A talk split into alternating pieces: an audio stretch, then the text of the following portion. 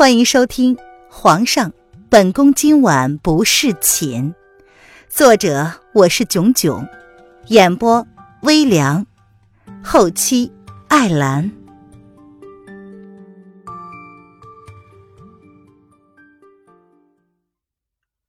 第一百零二章，一片混乱。叶轩寒。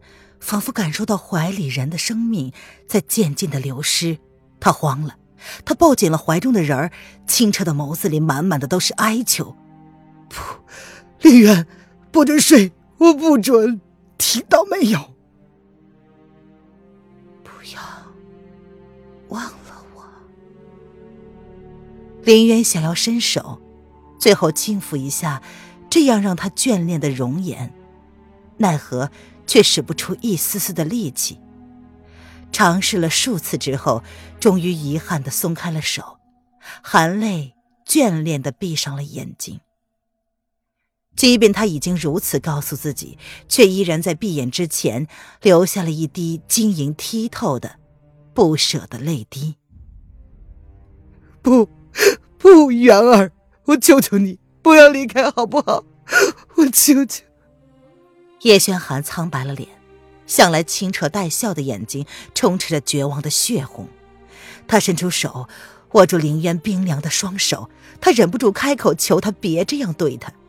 他不是答应过要永远不离不弃的吗？怎么可以？林渊，不！一时之间，这声伤心欲绝的嘶吼声传遍了整个皇宫。叶轩寒的脸色一白，一口鲜血倏地倾吐而出。主子，叶安看到叶轩寒竟然倒了下去，连忙朝黑影使了个眼色。黑影上前，在叶轩寒的身上点了两下，制止他身上的血骨四处流窜。看来真的是没有办法挽救了。德太医，你还不快动手！宣太后站在门后，冷着声音，坚决的下了命令。他揪着胸口，苍白的脸基本上跟中了毒的叶轩寒一个颜色。于是，太太后，德太医被叶轩寒那一掌打得并不很严重，只是刚刚在节骨眼上，他不敢轻举妄动。太后早就已经安排好了，若是发生意外，把皇上带到影阁，一刻钟之内，他便可以将娘娘腹中的胎儿取出。娘娘。宁荣见林渊闭上眸子的那一刻，苍白的容颜落下了眼泪。看见德太医准备动手之后，不由得开口唤了一声，欲要阻止。宁荣，你放肆！宣太后见状，冷冷的横了宁荣一眼。这事关宣儿的命，怎么可以儿女情长，英雄气短呢？不要！你们在对我们家小姐做什么呢？瑶儿的声音在看到太医动作的时候尖声的叫了出来，黑影顿生警觉，怎么还会有外人？随即，即放松了警惕。皇帝哥哥，你怎么了？南宫丽的身影也在同一时间出现了。南宫丽一脸惊慌的跑到叶轩寒的面前，将他抱在了怀中，看了看床榻上的凌渊一眼，谁能告诉他到底发生了什么事儿？怎么会这样？德太医，住手！你要对我们家小姐做什么？你好大的胆子！瑶儿想也没想，便用手去阻止德太医的动作，而黑影却没有拦着，只是静静的看着门口那个不该出现在这里的男人。黑影，看到本王，你似乎很不意外呀。叶德风挑眉，看着一脸漠然的黑影，唇瓣的笑容邪肆不已。哼，没想到八王爷能找到影阁，这确实是让黑影大感意外。黑影没有承认，他在主子身边安插了眼线，自然不会忘了八王爷。哈哈，是吗？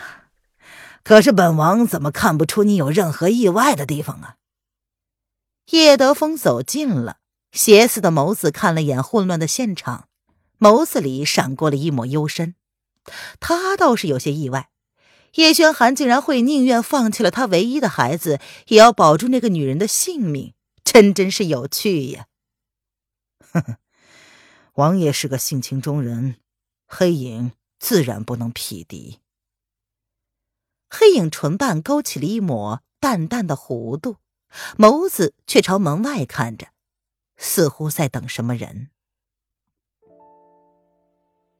再次醒来，林渊以为自己应该是下了地狱，否则怎么会全身如同被鞭尸了一样，浑身难受呢？他一点力气都没有，眼睛也睁不开，身子轻飘飘的。他刚刚是被用了酷刑吗？紧接着，他感受到有人给他送了东西放在唇边，几乎是一种本能。他张开了嘴巴，将不知道是什么东西的东西给喝了下去。反正已经死了，下地狱除了喝孟婆汤与前世记忆隔绝之外，他不懂还要喝些什么。楼凌渊，我能做到的。只有这些了，剩下的全靠你自己了。林渊只听到了一个女声在他耳边轻声的说道，很熟悉的声音，仿佛他曾经听到过一样。可是林渊却怎么也想不起自己在哪里听到过这样的声音。喝下那玩意儿之后，林渊感觉身体的所有机能都像是被开发过一样，一股暖流从他胸口流向四肢。一股清暖的能量从他身上蔓延开来，林渊感觉很舒服，唇边也不由得勾了起来。看来那人给他喝的是好东西。凌渊的意识在这个念头闪过之后，再一次陷入混沌。而现实中，红衣女子站在窗边，看了一眼躺在床榻上身形消瘦的女子。她的眸子又移向了窗外。白雪皑皑，覆了满地。楼凌渊已经昏迷三个月了。那一个月，宣太后命人给他喝下的汤药，让腹中的孩子短时间内迅速成长，而药物的副作用却残留在了这个女人的身上。女子的思绪又拉回到三个月前的那个晚上。那个男人带了人来。不仅叫上了齐国丞相，这个女人的贴身丫头，还有齐国的长公主，场面混乱不堪。齐国皇帝一度陷入昏迷，生命垂危，被安排到隔壁房间。齐国太医最后还是剖腹取下了孩子，他让人趁乱带走了楼凌渊。那人以为自己会出现，可惜了。他在他身边这么多年，怎么会猜不出他的想法？想要在影阁趁乱带走一个人，或许不容易，但是，要如果那个人就是影阁自己的人呢？芙蓉姑娘，这是给主子准备的药，主子什么时候可以醒来呀？女子还陷入沉思。然而，一个素衣女子清冷淡漠的声音却是打断了他的思绪：“九公主，你已经尽了挽救楼皇后的义务，现在离国需要你，你一直留在这儿，难道不想回去吗？”芙蓉一身单薄的红衣，在严寒的冬日就如同一团火焰一般炙热。李国再也没有九公主这么一个人了，现在站在你面前的。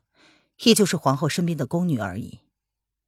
弦月闻言，淡淡的道：“是吗？”芙蓉闻言勾唇，她深深的看了弦月一眼。可惜了，离国皇帝现在还在惦记着你，四处派人打探你的消息。本就是已经死了十多年的人了，找也是找不到的。弦月闻言，语气依旧是淡漠的。从他被主子从隐阁放出去之后，他就没想过要回去。不论是利用了他半辈子的父皇，还是从小对他疼爱有加的七哥哥，都已经过去了。他发誓，出来之后，他的生命就属于主子的。若非必要，愿意付出生命代价。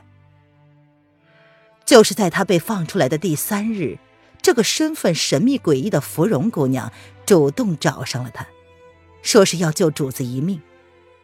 他知道自己犯下了什么罪孽，他替主子留下孩子，就是为了有朝一日，主子能够选择是救皇上，还是替皇上留下一个血脉。事实证明，他的猜测是对的。主子果然用了腹中胎儿救了皇上一命，而他则是倾尽全力也要挽住主子的性命。所以，他跟芙蓉姑娘达成了协议，只要有一丝挽救主子性命的希望，他都愿意尝试。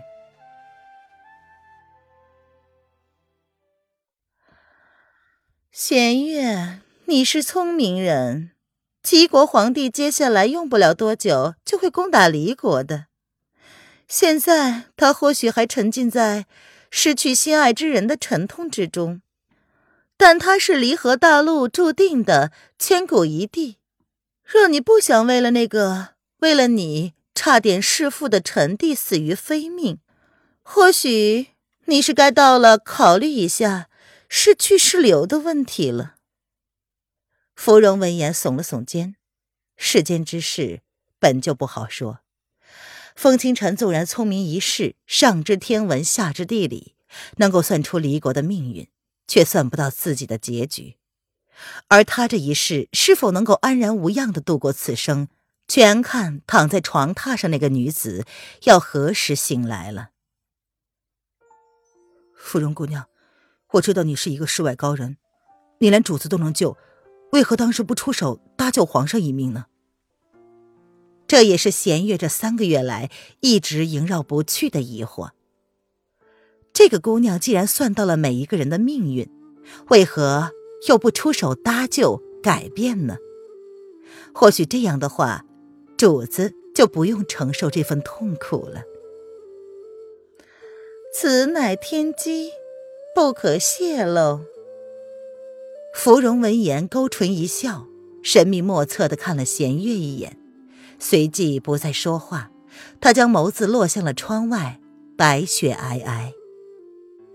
只怕离国的国脉渡不过这个严冬啊！三个月发生了太多的事情。原定的话，离国早就应该在两个月前被灭了，兵败如山倒。然而齐国皇帝身染剧毒，皇后毙命，这个消息却不知从谁人口中传了出去，一时之间，整个齐国动荡。消息很快就被传到了北疆正在攻打离国的齐国将士的耳朵里，一时间，整个军心破散，离国趁机保住了大半个江山。南宫侯见将士们已经无心攻打，皇上受威，他也已经无心继续攻打。他本来就是给轩儿守卫国土、开辟江山的，若真是轩儿出了什么意外，他又何必继续呢？大将军班师回朝，虽然攻破了离国大半江山，但是这场战争却不算胜利。叶宣寒醒来之后，软禁了宣德太后于威宁宫中，没有他的命令。永世不得出宫，这些让人错愕万分的事情，却成了齐国百姓私下议论的话题。有人猜测是太后杀了皇后和孩子，才被皇上这样处置的。皇上对皇后的情深意重，这些全齐国百姓都是知道的。太后做了这样的事，虎毒还不食子呢。皇后肚子里怀的可是皇上的孩子呀。也有人怀疑皇后的孩子是别人的，所以之前才被皇上废了，所以太后才容不下皇后，逼死了皇后，所以皇太后才被软禁起来。总之众说纷纭，可是却没有人敢公开议论，因为齐国皇帝下了皇令，若有人敢谈论皇后者，杀无赦。楼皇后这三个字儿，现在已经是齐国上下都不敢提的字眼了。没有人敢冒着生命危险去八卦皇后的事情。叶安，皇上还不打算出来吗？南宫侯双手负后，看着紧闭的龙贤宫大门，威严刚毅的脸庞上透着无奈。他已经回京三个月了，可是至今都没能见到皇上一面。皇后失踪了，死不见尸。记得皇上昏迷半个月之后醒来的第一眼，便是寻找皇后的身影。他疯狂地找遍了整个皇宫，然后在得知皇后在他毒发的当晚失踪了之后，第一件事便是将宣太后软禁了起来，不得任何人靠近，甚至连他这个大将军都不得再提这件事。宣太后这件事确实是做的不对。虽然这事是皇后自己心甘情愿的，但是怎么能瞒着皇上呢？这可是欺君罔上的行为。况且皇后的腹中还怀着孩子呢。回禀大将军，皇上不让奴才靠近，奴才现在也是一点头绪都没有。叶安苦着脸，三个月前自己因为隐瞒实情成了帮凶。至此以后，主子对他的态度就是不冷不热的，再也不让自己贴身伺候他了。任何事情都由自己亲力亲为，若是不能，他便交给瑶儿姑娘。哦，对了，皇后失踪之后，崩溃的还有瑶儿姑娘，但是她在皇上醒来之后，便决定此生伺候在皇上的身边，而皇上同意了。不仅让瑶儿姑娘享有了出入皇宫的自由，还将整个后宫交给她管理。瑶儿虽然不是后宫妃子，却享有这等的权利，简直是出乎所有人的意料。可是有谁敢开口抗议呢？记得当时朝中两位德高望重的大臣举荐主子令封新后之后，便被主子以不敬的名义处死了。自此以后，再无大臣。敢开口说话？那孩子，南宫侯闻言欲言又止。他现在关心的反而是那件事。大将军，主子现在不让奴才进龙贤宫，那件事儿，只怕整个皇宫只有楼皇后身边的姚二姑娘知道了。易安闻言，一脸紧张的四处看了看。确定无人之后，才放下心来。这是宫中禁忌，连太后都被软禁了，根本没有人敢开口询问。当初所有涉及欺瞒主子的人，包括德太医在内，都被处死了。主子念他十几年来的主仆之情，没有对他下手，只是不让他近身侍候了，这已经是天大的恩情了。看来，如今只有一个人可以说得上话了。只是那个人一样，自从皇上不上朝之后，就不再进宫了。朝中大臣纷纷议论，皇上为了一个女子一蹶不振的时候，那个人却完全无视那些言论。若非圣旨，绝不进宫半步，反而是守着一个铺子，终日待着。一个朝廷重臣，反而成了商人。大将军说的是娄丞相吧？燕一下便听出了南宫侯所指何人，他又叹了一口气。当天晚上，英阁被多人入侵，其中就有娄丞相。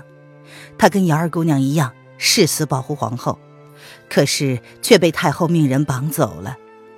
事后，他不吵不闹，只是不再上朝，也不回娄府了。已经在那家叫做“功夫”的茶叶铺住了三个月，易安很是怀疑，大将军会叫得动吗？若是可以，或许主子愿意听从丞相大人的劝告，也说不定呢。唉，如今也只能勉强一试了。皇上再这么下去，朝中肯定趁机拉帮结派，结党营私。还有李国，南宫侯一辈子在边疆守卫国土，如今却要回京面对朝中那些肮脏龌龊的官员，当真是世事难料。宣太后也不知道现在怎么样了，还有丽儿，似乎在怨他当日无情的将她关了那么久一样，成日住在自己的丽宫内不出来。丽儿回来之后，皇上下了旨意。将丽儿的身份重新的宣告天下，恢复了丽儿公主的身份，赐封号为离，为齐国长公主。现在，即便是自己再见到她，也要尊称是公主殿下了。大将军，你看。易安看见南宫侯背后的人，不由得愣了一下，随即才提醒道：“什么？”南宫侯随着易安的声音转过了身子，然后身子微微的僵住了。本集音频完，感谢您的收听。